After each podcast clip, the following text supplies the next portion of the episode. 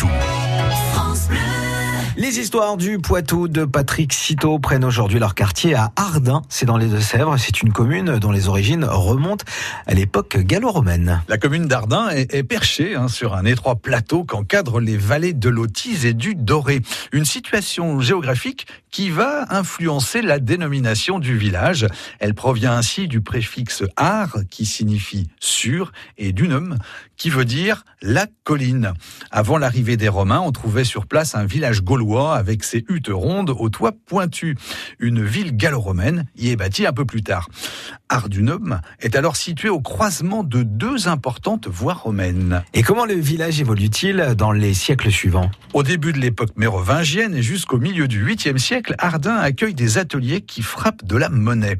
On y élabore alors des pièces d'or dénommées triens. Leur valeur est ainsi le tiers de l'unité principale, le sol ou sous-mérovingien.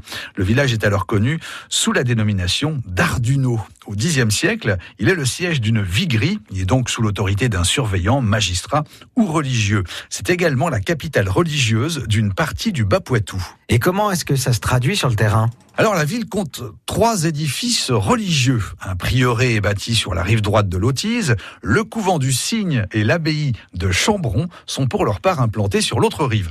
À l'époque féodale, la ville compte jusqu'à six châteaux.